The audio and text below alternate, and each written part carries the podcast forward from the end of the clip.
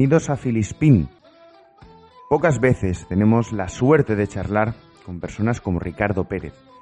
La historia de la publicidad española no se podría contar sin él. Sus juegos de palabras marcaron a una generación y aún a día de hoy son recordados. Su creatividad, centrada en el producto, se basaba en que el cliente consiguiera sus objetivos, es decir, en hacer bien su trabajo. De hecho, en sus campañas destacan el humor y el recuerdo de marca. Resultaría imposible resumir brevemente su trayectoria. Así que charlamos con él para que fuera él mismo el que nos contara cómo ha sido la historia de la publicidad en las últimas décadas. Bueno, yo llevo tantos años en publicidad que si eh, hablamos de los principios, yo tengo por ahí un, un poco, pues haciendo como siempre un poco de juego de palabras, pues que empecé con estilo, luego eh, estuve en, en, medio, en medio de todo, y por fin pues fui creativo, primero en Danis, luego me subí al tándem, y mm, a partir de ahí, pues con Joaquín Lorente, que me contactó en una entrega de premios Control, pues montamos MMLB y Ricardo Pérez, que de eso ya hace 30 y bastantes años, y que, bueno, pues es el origen de la agencia actual, Ricardo Pérez Asociados, que ha dado mucho de sí, aunque ahora realmente con el coronavirus ya eh, eh, se nos está inoculando el mal de, de, del negocio en general, ¿no? Pero bueno, pues ahí, no sé, o sea, son eso, pues cuatro décadas de, de trabajo eh, en los que se incluyen eh, unas etapas en los medios, como planificador de medios, como director de medios, en CIESA NCK, en, en distintos sitios, pero para por fin pues hacerme director creativo en, eh, primero en, en, Danis, aunque allí se llamaba jefe de redacción todavía, y pasé a ser director creativo en Tandem al subirme, con, lo digo con intención, al Tandem, porque ya estaba montado por Paco Torres y sus muchachos, es decir, que realmente era él, él el líder, y bueno, pues me llamaron. Fui el único que no estaba en Danis en ese momento, pero me recuperaron para la dirección creativa de Tandem, que en su día, en los años 70, pues fue la agencia puntera, como supongo que detectó Joaquín Lorente y vino eh, con ocasión, como digo, de una entrega de premios y bueno, pues me propuso montar un MMLB castizo, le llamo yo, eh, y en efecto, pues hicimos una cosa más a mi imagen y semejanza que, que solo a lo de MMLB, porque no tomé además algunas de sus características fundamentales, como era pues el no cursar medios. Yo, o sea, nosotros seguimos cursando medios, eh, o sea, teníamos clientes, en la mayoría, que les gestionábamos tanto la planificación como la compra de medios y pero um, digamos que las esencias creativas sí eran coincidentes y que realmente yo he sido un admirador de, de la creatividad de Lorente y de Miguel Monfort pues hasta hasta las cachas vamos o sea que realmente y sigo siéndolo.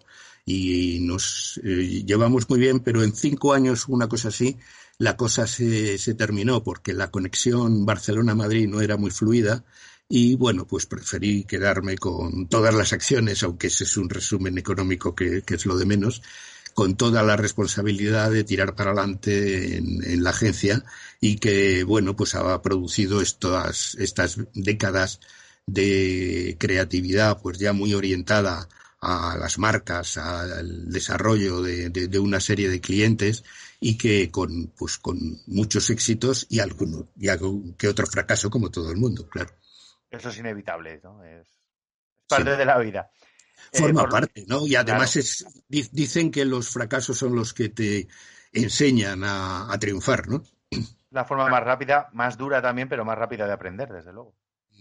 Por lo que me comenta Ricardo, eh, MMLB era una agencia mm, más enfocada a, a, a lo que es lo que fue después, ¿no? Más moderna, incluyendo medios, por ejemplo, nos decías. E-, era un enfoque más, no, más moderno. Eh, no, pero MMLB no, no, no, cursaba, no hacía medios. Es decir, una de sus características es que no hacían medios. Y, ah, vale. y ellos lo llevaban muy a gala, precisamente porque, bueno, pues se diferenciaban de las, de las grandes agencias en que ellos no dependían, digamos, de la economía que te facilita el medio, es decir, no dependía de que los medios pues te gratificaran o te eh, dieran rappels o lo que sea.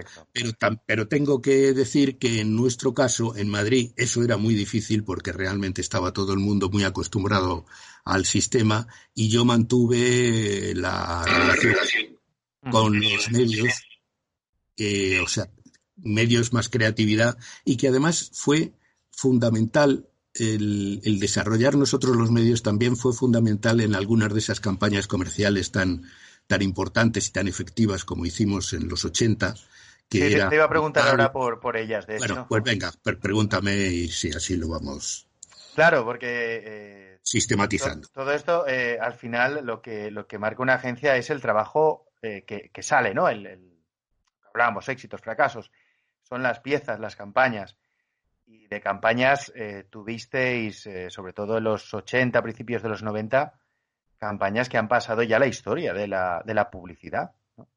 Sí, realmente es entonces la, esa fue nuestra década dorada y realmente ahí pues sí coincidieron además una serie de campañas tan eh, eh, creativas como efectivas, es decir, que las dos cosas se juntaban. Muy, muy, poco de premios, ¿eh? O sea que eh, eran campañas tan directas, tan comerciales, tan vendedoras, que tampoco son de las típicas que gustan en la profesión publicitaria. Hombre, en su momento también fueron reconocidas y tuvieron algún premio y tal. Pero sobre todo lo que dieron como resultado, pues es que algunas marcas que eran muy pequeñas, eran locales, pues se convirtieran en líderes nacionales en una temporada, como fue el caso de Calvo y de Don Simón. El caso de Calvo, está claro, es eh, eh, reconocido y conocido por todos los de una cierta generación para, para arriba o para abajo, en este caso. Y el de Don Simón es menos brillante, pero igual de efectivo. Fue una sorpresa tremenda, porque además en estos dos casos, y algún otro, como Reg Martí, el rey de las camas, pues eh, eh, partíamos de, de productos que no eran estrella, que tanto, eh, es decir, las marcas eran muy poco conocidas, pero los productos tampoco eran un, la novedad, no eran ninguna cosa realmente destacable, sino que supimos el cliente y nosotros, en el, estoy pensando en Calvo y el cliente también participaba mucho en, en la creación, en los, en los inventos, digamos, por ejemplo el atún claro, pues eso existía ya, todas las marcas lo tenían, pero nadie había caído en sacarle partido, en darle, eh, en darle esa importancia, eh, ser, ser eh, el atributo de, Calvo. Entonces, nosotros conseguimos tanto la asociación Calvo Claro que incluso cuando otras marcas decidieron también decirlo, porque dije, no, hombre, pero si nosotros teníamos el atún claro desde siempre y no lo... Venga, vamos a decirlo. Y entonces resulta que empezaron a decir Isabel claro y, la gente decía, pero bueno, están plagiando a Calvo, o sea que no, no. Es decir, que el atributo ya se había comido eh, el, el, hecho en sí físico, pues había, se había transformado en atributo de marca.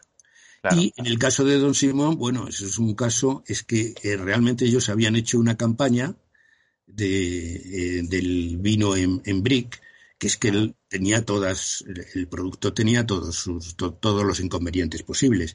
Era un, vino de, Jumilla, que ahora creo que ha mejorado mucho, pero la imagen de hace, de hace tres o cuatro décadas era bastante negativa. Y además, por primera vez, se anunciaba en Tetrabric. Y entonces fueron precisamente los, el fabricante Tetrapac quien mm, les mandó a, la agencia y dijeron, bueno, un caso como este eh, solo, solo os puedo mandar al, doctor Pérez, eh, porque eh, realmente ellos habían hecho ya una campaña sin ningún resultado, pero nada de nada de nada. habían caído en el error de basarlo precisamente en el envase. Eh, entonces eh, eh, se veía a un ama de casa que disimulaba y, ponía el vino en una botellita y entonces comprobaban que estaba muy bueno y tal y cual. Nada, todo eso no funcionó hasta que nosotros pues nada, hicimos lo más elemental. Voy a comer con Don Simón repetido siete veces en, cada spot. Eh, ya sabéis que mi obsesión por repetir la marca, por que la marca sea la protagonista, pues es total.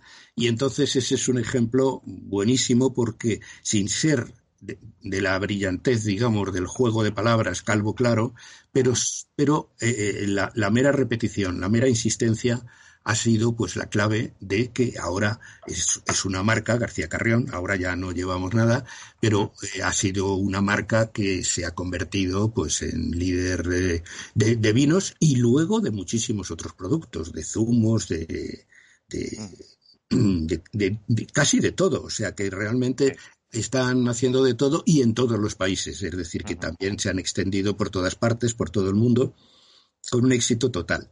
El rey de las camas también, ya sabéis, Lorenzo Lamas, el rey de las camas, pero, que, pero que empezamos con Fernando Rey, que eso no se recuerda por, por lo de rey.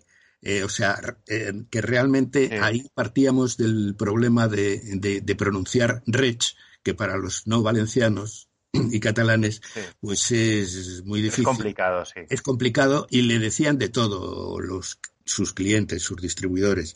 Y entonces dijimos, bueno, pues, pues mira, vamos a simplificar y vamos a, olvidarnos un poco de la letra em, em, precisa, de la G sobre todo, vamos a quitarla y vamos a decir rey, el rey de las camas. Y, por eso empezó Fernando Rey, que se asociaba muy bien, soy el rey, tal, me llamo Fernando Rey, etcétera. Bueno, no, necesitaba decir, me llamo Fernando Rey porque todo el mundo lo conocía en ese momento.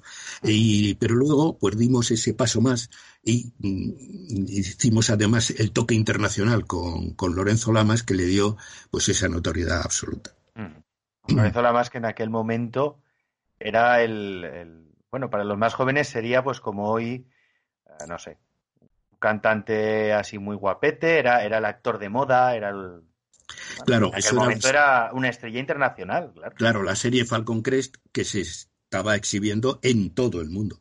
Sí, sí, no, solo en España o no solo en Estados Unidos, es que era a nivel global. A nivel global, absolutamente. Entonces este chico, entonces, entonces chico, eh, Lorenzo Lamas, pues Mm, tuvimos suerte porque tenía, o sea, podría haber costado una millonada y hacerlo imposible, pero tenía eh, intención de venir a España a enseñarle a su novia de entonces el país y, y entonces, pues, eh, con un, una cantidad económica muy escasa y con eh, unas noches de hotel en el Ritz, pues vino encantado y estuvieron pues casi una semana porque los llevamos además a Aranjuez, a, a la, a la placita de, de Palomolinares, etcétera, y estuvieron, pues vamos, les hicimos el turismo y, y, estuvieron encantados. Ahora ya no está tan encantado. Hace poco estuvo en Telecinco y, y ya lleva mal eso del,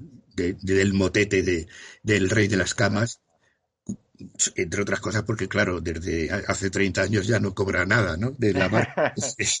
bueno, pues lo lleva un poco, un poco mal, pero ahí se, se notó en ese programa de Telecinco, presentado por este Jesús Javier Vázquez, o como se llame, eh, eh, eh, en, España todavía, por lo que se le recuerda, es por la campaña porque después de varias referencias de Falcon Crest y no sé qué, no sé cuántos, preguntaron a los asistentes que entonces eh, eh, eh, se hacían los programas con público, claro, no como ahora, y lo que dijeron es el rey de las camas, todo el mundo como la referencia, aún, para mal para él, porque, bueno, pues no es, no es ahora ya la, la imagen a lo mejor que quiere dar, o al contrario, que, que ya le gustaría que, que seguir siéndolo, el rey de las sí, sí, fue, un anuncio para, bueno, para la gente más joven, eh, fue un anuncio que, pegó muchísimo, hasta el punto que estabas comentando, ¿no? Que a día de hoy, eh, los que lo vimos, yo, bueno, a mí me pillo muy joven, pero aún lo vi, eh, siempre quedó como el rey de las camas. Pese a ser un actor que en su día tuvo muchísimo éxito, luego es verdad que su carrera no fue nada de ese mundo, pero, en su, momento fue pero en su momento su papel en Falcon Crest fue tremendo.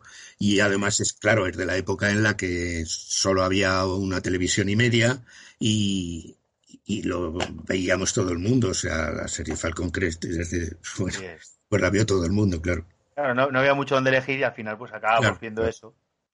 Y, él era la estrella, evidentemente. Mm. Esto me lleva también, eh, Ricardo, a un tema que, quería preguntarte. Eh, estamos hablando que llevas varias décadas de publicidad, habrás visto los cambios, cómo ha ido cambiando, cómo ha ido evolucionando. Y, bueno, ahora vivimos un, momento que parece que va a ser otra evolución.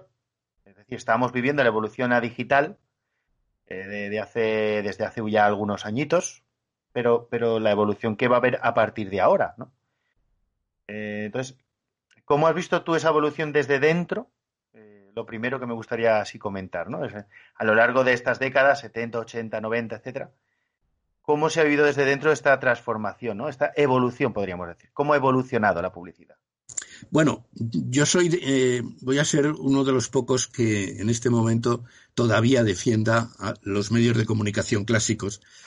No, no, no en exclusiva, por supuesto, pero en, colaboración, eh, compartiendo el papel de comunicación con, eh, pues con Internet. Es decir, que yo creo que además precisamente eh, este, este confinamiento en el que estamos todavía, pues lo que nos ha, lo que ha evidenciado es que hay dos pesos muy grandes. Uno es los medios tecnológicos, evidentemente, eso, eso ya es imparable y cada vez más.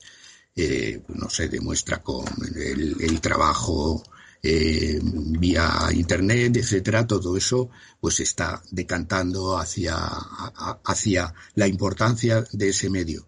Pero yo una cosa que, que, defiendo es que no hay que olvidarse tampoco de los otros medios, por lo menos de televisión y radio. Podríamos conceder que realmente la prensa se está quedando en muy poco.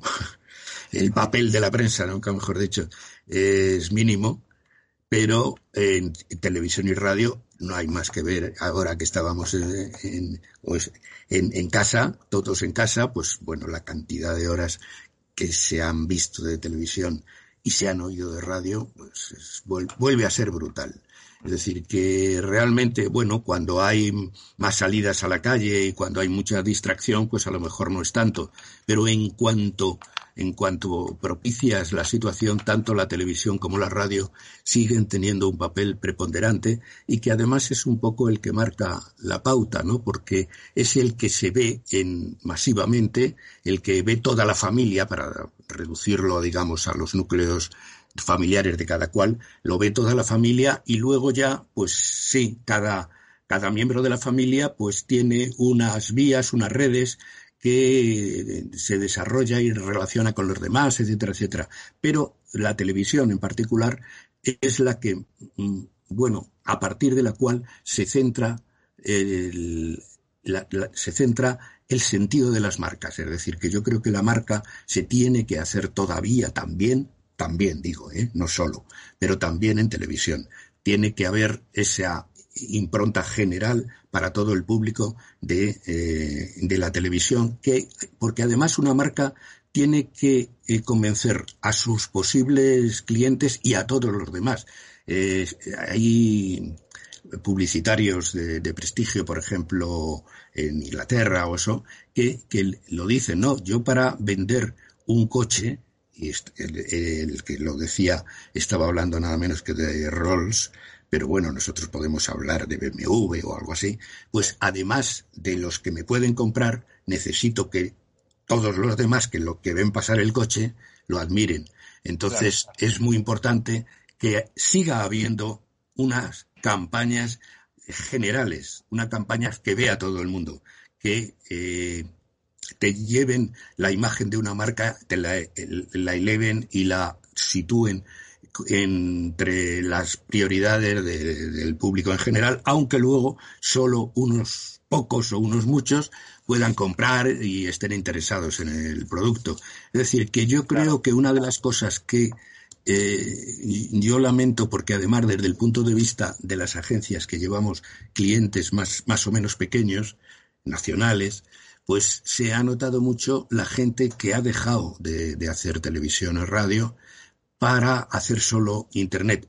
Es verdad que es mucho más barato, pero eh, se está eh, olvidando de que la marca la hizo con televisión y algún día pues se irá perdiendo esa, esa fama, esa notoriedad que le dio la televisión y tendrá a lo mejor que ir deprisa y corriendo a recuperarla con una campaña. Hay gente que lo está haciendo. Se, se ve que hay firmas que hace muchos años que habían dejado la pantalla, por así decir, la, gran pantalla, la gran pantalla pequeña, y eh, eh, han tenido que recuperar. Hay campañas de recordación ahora de algunas marcas que en este momento no recuerdo, pero que eh, están diciendo, bueno, aquí hay que echar un poquito de leña al fuego porque se nos está acabando el fuego.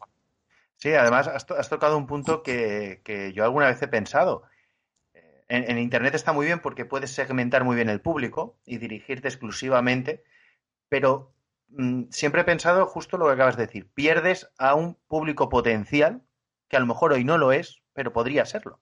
Claro. Sí, y además... es importantísimo. claro. Eso por un lado. Y por otro, eso otro que te digo, y, que me baso en, en, en, cosas que han dicho gente de mucho nivel desde otros países, es eso que además para, eh, eh, o sea, las marcas tienen un prestigio o tienen una consideración dependiendo también de los demás, de los que no la van a usar. Es decir, que, también hay que crear esa imagen de marca para todos, para que esa valoración pues sea común, sea general y eso es lo que te permite, sobre todo en productos que pueden ser envidiables, ¿no? Como un coche, es decir, eh, eso no se produce a lo mejor con un producto de alimentación, pero con un coche y con un producto de, ostentación, por así decir, es imprescindible que los demás también lo valoren y, eso, y eso no se consigue, claro, no se consigue porque además no nos interesaría eh, dirigirnos por Internet a todas las capas, a todo el público, porque entonces llegaría a ser, eh, eh, ya, ya, no, ya no sería económico, ya no sería adecuado. Entonces, mm, por eso, son valores y sistemas distintos que yo creo que hay que combinarlos muy bien. Sí, que son, son perfectamente compatibles y que haciendo, haciendo un buen estudio y una buena campaña se pueden, se pueden mezclar y se pueden unir y seguramente el resultado sea, sea mucho, mucho más grande. Evidentemente. Eh, y, hablando de esto, eh, me gustaría que nos comentaras desde tu punto de vista siempre. ¿Cómo crees que puede ser el futuro de la publicidad? Porque vivimos en un momento de muchísima incertidumbre. Es algo que no se había vivido. Entonces, ¿cómo crees que podría evolucionar esto? Bueno, yo creo que estamos un poco en, el vértice ahora que, se habla de estas cosas con, motivo de, los problemas sanitarios tan tremendos que tenemos. Eh, yo creo que estamos en, el vértice de, una transformación que ya está, ya se le ve, ya se le ven las, las formas.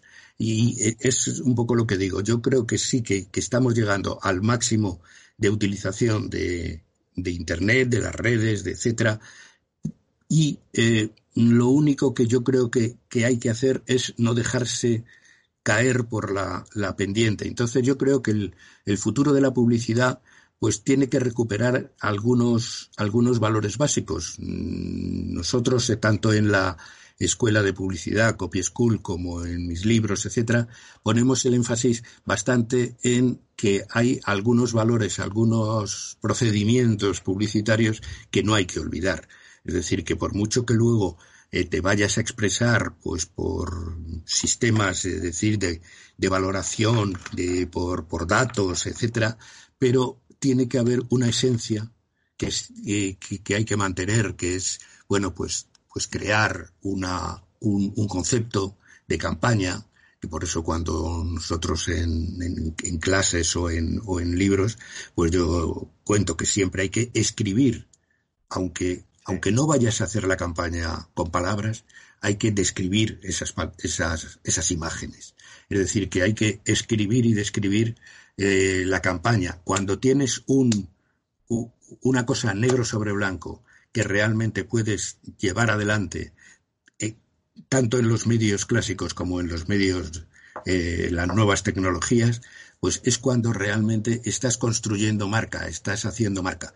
Claro, eh, la mayoría de, los casos que, se están viviendo ahora, pues es que ya la marca la tenían construida y bueno, pues entonces se pueden permitir hacer muchas campañas de, muy dirigidas que son más económicas y más directas y a lo mejor más vendedoras porque realmente van a, tiro hecho, pero porque están partiendo de que son conocidas ya de antemano y que se han eh, hecho conocidas a través de, de, la televisión sobre todo y en general de los medios de comunicación.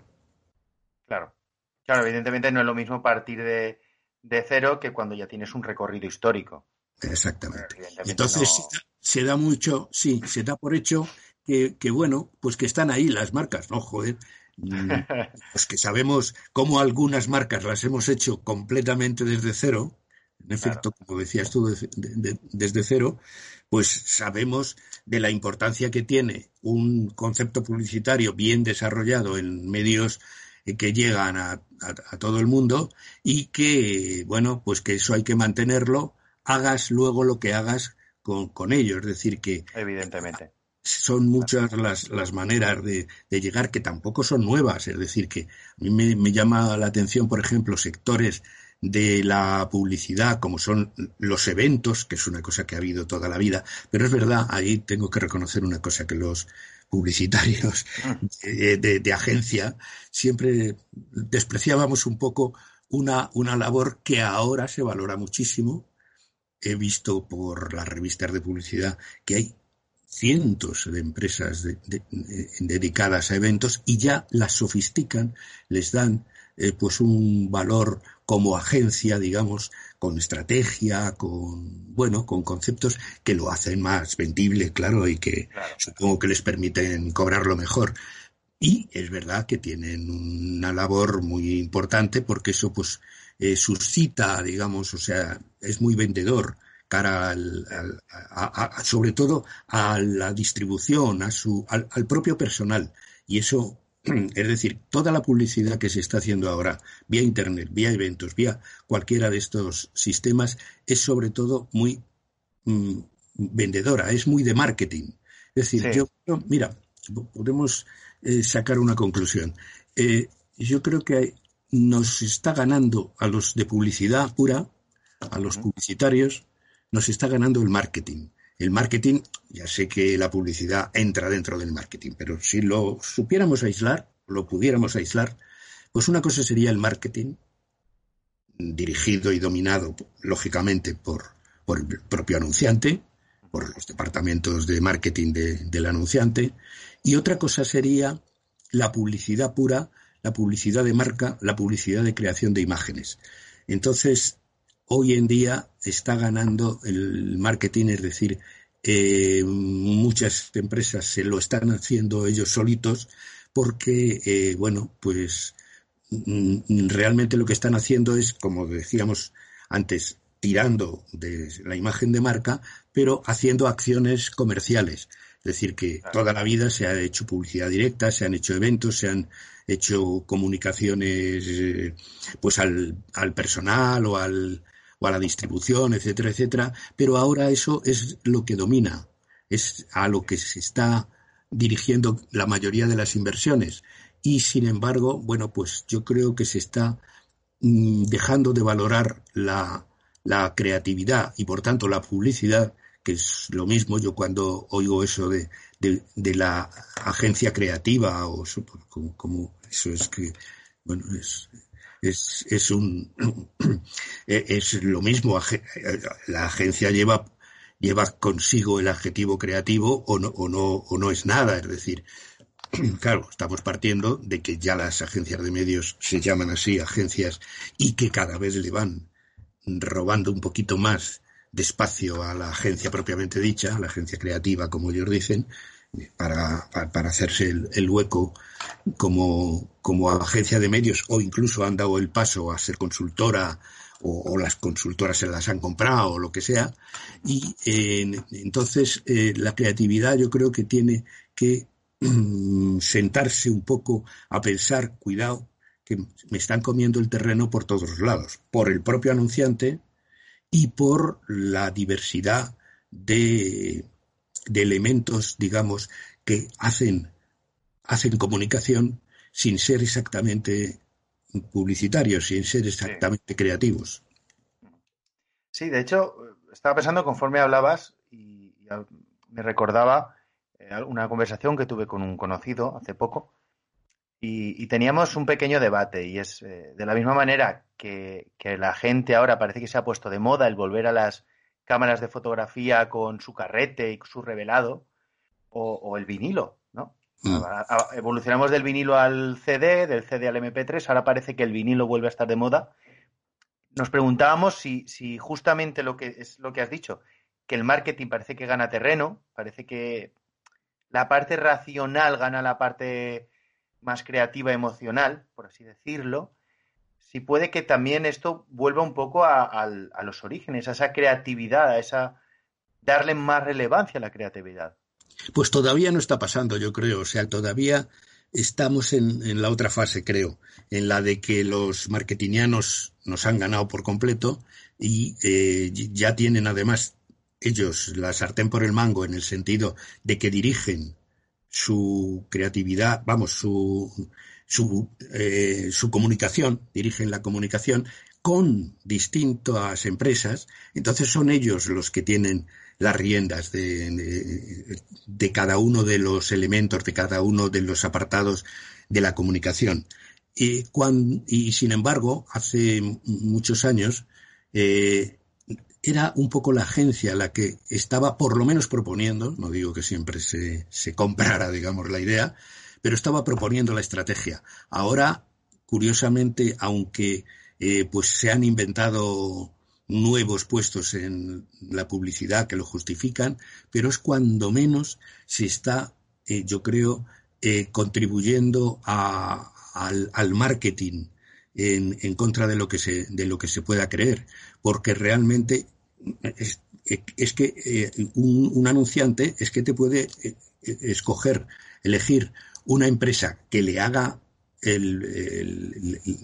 todo el trabajo de marca, una brand eh, tal, y puede luego pedir una campaña de publicidad, puede luego pedir una luego o antes una planificación de medios, puede por otro lado pedir publicidad digital, en otra empresa distinta, y todo eso lo está manejando desde su propio departamento, desde su propia dirección de marketing y desde su dirección general, etcétera. Entonces, en las riendas las ha tomado totalmente la, el, departamento de marketing del, del anunciante y un poco, pues, bueno, pues ya la agencia no es un, un consultor tan importante para él, porque bueno, pues, pues está dividiendo en muchas empresitas su colaboración y su creatividad, vamos, su comunicación. Claro, claro. Y bueno, antes comentabas, ¿no? Lo, hablabas de la Copy School. Mm. Y claro, te lo tengo que preguntar, desde Copy School, ¿cómo os enfrentáis a todo esto? Porque claro, hablamos que es, eh, está evolucionando hacia un lado, pero vosotros seguís apostando por la creatividad. Sí, eh, ahí está, o sea, bueno, sí, en, algún sentido incluso a lo mejor hasta, hasta somos demasiado ilusos en el sentido de, de mantener la importancia del copy. Somos soñadores, yo me apunto a eso también. ¿eh? Nos gusta soñar con creatividad. Sí, sí. Eh, lo que pasa es eso, que yo creo que, mm, que eh, está en la esencia de lo que de, nuestro trabajo y que todo lo que podamos recuperar de eso pues pues mucho mejor es decir que realmente si intentamos volver a tener eh, digamos pues la importancia de la de la palabra yo claro soy muy defensor de la palabra que incluso pues cuando se habla de eso de que la imagen vale más que mil palabras pues yo tengo mi mi contestación, vamos, la tuve hace años con un anuncio de la SER en que decía que una imagen cuesta más que mil palabras. Eh, para decir pues que bueno que, que, una producción entonces era de televisión no, no de otros medios eh, cuesta mucho dinero cuesta mucho tiempo decidirla etcétera etcétera mientras que una cuña de radio se hace de, de, hoy para mañana o de la mañana a la tarde y que, bueno, es más económica en todos los sentidos. Y yo decía ahí eso de una imagen cuesta más que mil palabras. No, no, no es que valga, o sí, vamos, yo no entraba en la valoración de, de, ese refrán, que luego cuando yo no lo contesto, cuando yo no voy en contra, hay algunos que dicen, no, no, es que, es que no es verdad, es que, pues yo no lo sé si es verdad o no es verdad, pero bueno, pues que se puede matizar y que sobre todo eso, para que esa imagen luego funcione, antes hay que haber decidido qué imágenes y haber contado y escrito qué, cómo sería esa imagen, en qué consistiría esa imagen. se nota en, algunas campañas actuales que no ha habido ese paso previo, que no hay una, eh, un, un, concepto previo que sobre todo no hay una diferenciación. Ahora es tremenda la, la similitud de las campañas no te digo ya con el coronavirus. Entonces ya se ha hecho ahí un modelo de, de, spot de urgencia con montajes de lo que se pueda y, y, material de archivo que a todo el mundo le está saliendo el mismo, el mismo anuncio. Es decir, están haciendo lo mismo las, las familias maravillosas que además como están eh, plasmadas en, material de archivo, pues normalmente son huelen a extranjeras totalmente, claro, porque nos, nos basamos en, en, bancos de imagen que, vienen de fuera y entonces nos están dando pues un poco pues los mismos los mismos anuncios uno tras otro. Yo comentaba en un artículo reciente que ha habido algunas campañas, como por ejemplo una de, de Bank Inter, que me ha sorprendido porque se ha alejado de eso y con unos billetes, con un, solo con viendo el papel, viendo el papel en los billetes, pues ha hecho un mensaje distinto. No sé si mucho mejor o mucho peor, pero distinto de esa playa de que si ves una, una, eh, una bobina de, de spots en, en emisión, pues realmente algunos es que son idénticos unos a los otros. Es decir, que realmente estamos perdiendo mucho esa espontaneidad, esa diferenciación. Incluso creo que eh, estamos perdiendo anuncios que a lo mejor estéticamente o, filosóficamente no estén tan, no sean tan correctos, eh, no sean tan lo que se lleva, no sea tan, pero que que, alguno se atreva. Es decir, a lo mejor algunos de nosotros, de los que hemos hecho, eh, hemos tenido éxitos y como también decía fracasos, pero éxitos grandes en, las décadas en que más hemos podido brillar, pues a lo mejor la, eh, eh, lo, lo, importante era que hacíamos una cosa distinta. Es decir, cuando yo, para anunciar un atún, cojo a dos señores bueno, el propio director de marketing de, aquel momento dijo, pero ¿y no va a salir ninguna ama de casa? Entonces no, eh, la cocina era solo de, la mujer, claro. Pues no, no va a salir ninguna ama de casa, va a ser dos señores calvos, claro, que, que, nos van a dar el mensaje, nos lo van a dar entero y, bueno, pues, pues fue un, un éxito total. Es decir, que, claro, ahora si te basas todos en, en, datos, todos en investigación, todos en, equipos creativos más o menos eh, intercambiables, porque también está, se, nota mucho que las agencias incluidas o básicamente las que se llevan ahora los premios, las que hacen una creatividad más destacada, más notoria y tal, pues eh, pasado mañana ese equipo creativo está en otro sitio. Es decir, que, que bueno, realmente faltan a lo mejor esas individualidades un poco, un poco a su aire que nos, den de vez en cuando pues una campaña totalmente distinta. Alguien que encuentra lo que luego hace, hace unos años se llamó el estilo español, que de español no tenía nada porque no, no era no era típico típico español porque era el spot lo que pasa era era típico español porque era 20 segundos y, los demás hacían 30 y 60 segundos. Pero realmente eso marcó una época y marcó una tendencia. Otros como nosotros, como La Casera, como Sueps, etcétera, hicimos cosas distintas. Y eso yo creo que es bueno para la marca que lo hace y para la publicidad en general. Porque si no hay picos, si no hay destellos creativos, pues realmente se adocena la comunicación y se hace todo pues muy, muy normal. Quizá muy bien hecho, ¿eh? pero. Sí, pero muy plano. Muy, muy plano, muy plano. Muy, muy, parecidos unos a otros. Nunca vas a pasar del bien. Por muy bien que esté hecho, siempre será bien, sin más. Claro. Yo siempre decía, cuando tenía así más clientes a los que decirles eso, que, eh, que vieran el spot en, en, un bloque. No lo típico que presentamos al, al, cliente el spot solito y se juzga en, con todo detalle no, no, hay que montarlo en un, en un bloque publicitario y aún así, y aún así no te estás haciendo a la idea de cómo lo ves luego en tu casa, en, el televisor o en, la, o en otras pantallas. Pero por lo menos compararlo y meterlo, porque entonces se darían cuenta cuando estos, por ejemplo, estos spots típicos de ahora de, de la pandemia, pues bueno, si, si, si los pones es cuando los pones juntos cuando dices, anda, pues este es igual que el otro. Vete tú a recordar la marca de cada uno de esos. Yo, vamos, decía yo en un artículo reciente, reto a que alguien recuerde la marca de este tipo de mensajes, estos que, dicen que, que, saldremos mejor y que no sé qué. Bueno, ya si hablamos de la campaña de que salimos más fuertes, ya sería meternos en política. Pero, Sí, la publicidad institucional yo creo que es cosa aparte también. Eh, es, completamente aparte. Eh, hablando de, todo esto, eh, me ha recordado una, lucha, una pequeña lucha que llevo yo, que es la, figura del copy. Figura del copy que, parece que de un tiempo a esta parte han salido como, como champiñones cursos de, ponen de copywriter y demás, pero estaba como muy enfocado a la venta se ha, perdido esa figura del copy que conceptualizaba, que bajaba ideas, que era un poco ese, ese, esa creatividad de la que hablábamos, ¿no?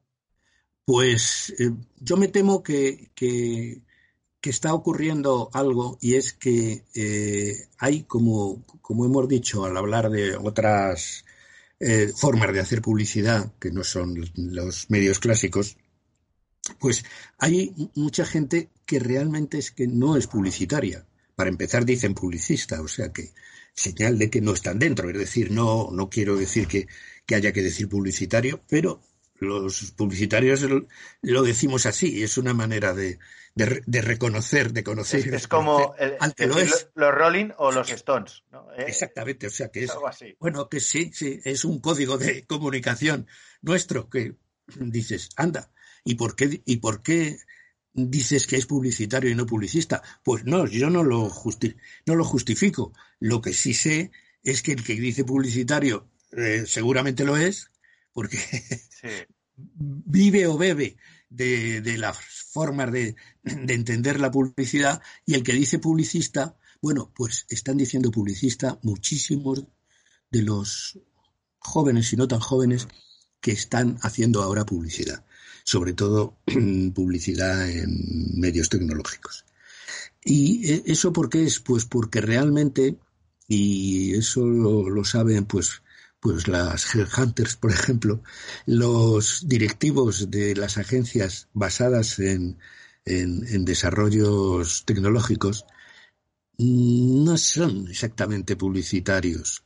Son, bueno, pues gente listísima, que ya quisiéramos a lo mejor los demás, y que está desarrollando una labor pues envidiable, pero no tienen ese, ese sentido de publicitario que, que, hemos tenido los demás. Y que estoy de acuerdo contigo, yo me temo que se está, sí, o sea, el, enfocar el copy como, eso, eso, es que en lugar de copy sería redacción, que yo siempre defiendo que digamos copy, aunque sea en inglés, porque, porque es que lo de redacción ya te lo deja en eso, redactor de folletos, que es un poco, para, en efecto, lo que se está enseñando, a, redactar folletos y, cosas similares, ¿no? Pero vamos, yo creo, nosotros vamos a seguir hablando del copy cada vez más, Eh, tenemos pendiente, por ejemplo, tenemos previsto hacer una cosa con, duplas, es decir, copy director de arte, que, eso es, que es una manera también de definirlo, porque una de las males de ahora es que compran uno para, para las dos cosas. ¿no? Como tú sabrás más, de cerca. Lo he visto, lo he visto, sí. sí, sí. Dice, bueno, este que me haga las dos cosas. Claro. Y al final, eh, dicen, eh, aprendiz de mucho maestro de nada, ¿no? Exactamente, no hay esa. Sí, es que además yo creo que, que, el copy y el director de arte son dos animales distintos, con perdón de lo de animales. Es decir, el copy tiene unas inquietudes, es, no sé, es un, un, un animal, que por eso lo, digo así, pues de, del cine, de la lectura, de no sé qué, y el, y el director de arte es un artista, es, está focalizado a la imagen, a ver cosas, a, a, a, a, estar más en, en, el museo que en el cine o que en el libro, ¿no? O sea que es, es que son dos personalidades distintas que juntas hacían o hacen ojalá podamos decir en presente, hacen un gran papel. Es, es, la, la, dualidad eh, creativa y, idónea, ideal. Desde, y desde la Copy School apostáis por eso, evidentemente. Apostamos totalmente por eso y dentro de lo que cabe, pues lo vamos a, a seguir intentando, claro. ¿Hay alguna, tenéis alguna idea de cómo va a ser para, para la copy cómo va a ser esta nueva realidad, nueva normalidad, como quieren llamar. Pues, pues no, estamos en la duda de si tenemos que hacer cursos online o, esperar a que podamos sentar con dos sillas de distancia a, una serie de y, y, seguir haciéndolo en presencia, pero pero estamos en ello. O sea, no, es un misterio. Tenemos, no tenemos claro. Claro, hasta, que no den las, no dicten las normas y tal, pues es, complicado. Es complicado. Bueno, Ricardo, eh, yo, yo, creo estoy, que estoy sin palabras. Eh, escucharte es, es, un placer enorme. Es, estar viviendo la publicidad prácticamente. Mm. Pero bueno, no te quiero robar tampoco más tiempo. Eh, te diría mil, millones de gracias y, me quedaría corto, de verdad. Es, increíble escucharte. Me sorprende además porque creo que tenemos un, pensamiento bastante similar en, algunas cosas. Eso, es que eres copy y eres publicitario. sí, sí. A mí me, decía un amigo, dice, tú eres como, como el futbolista, ¿no? Que hay extremos, extremos que no saben ir por el centro. Dice, tú eres copy y, es copy. Y no... Sí, tenemos, eh, bueno, y, muy orgulloso también, ¿eh? que cuando salen las cosas bien es súper bonito. Es muy Muy chulo. Y, mira, ahora me viene a la cabeza una frase que te quería haber dicho antes. Y era sobre una imagen vale más que mil palabras. Y a mí alguien me dijo, pero el que, el que dijo esa frase primero tuvo que pensarla, conceptualizarla y luego la escribió. Exactamente. Con lo cual, todo tiene que pasar, por lo menos por la conceptualización. Cualquier obra ya sea un libro, ya sea una escultura, un cuadro, una película, todo pasa por una conceptualización. Y, como has dicho, a mí me da un poquito de pena si entre nosotros, que parece que con, esto del marketing, los números, la conceptualización está como cayendo, ¿no? Decía un, un, director creativo de, de una agencia de Argentina, me decía que el Big Data, los datos, están muy bien como fuente de inspiración, pero no para crear una campaña. Mm. Te puedes inspirar en ellos, pero no tomarlos al pie de la letra. Al pie de la letra, precisamente. Y nunca mejor dicho. Si es que hasta los refranes nos, nos, dicen que, debemos seguir ese camino. Bueno, Ricardo, no, te quiero robar más tiempo. Eh, muchísimas gracias, de verdad. Eh, ha sido un placer enorme. Y nada, de desearos que, que sigáis así, y esperando que esta nueva normalidad nos dé, nos dé aire a los que creemos en la creatividad, ¿no? Muy bien. bueno, pues muchas gracias a ti por, por haberte acordado. Venga. un abrazo muy fuerte. Igualmente. Gracias. Muchas gracias.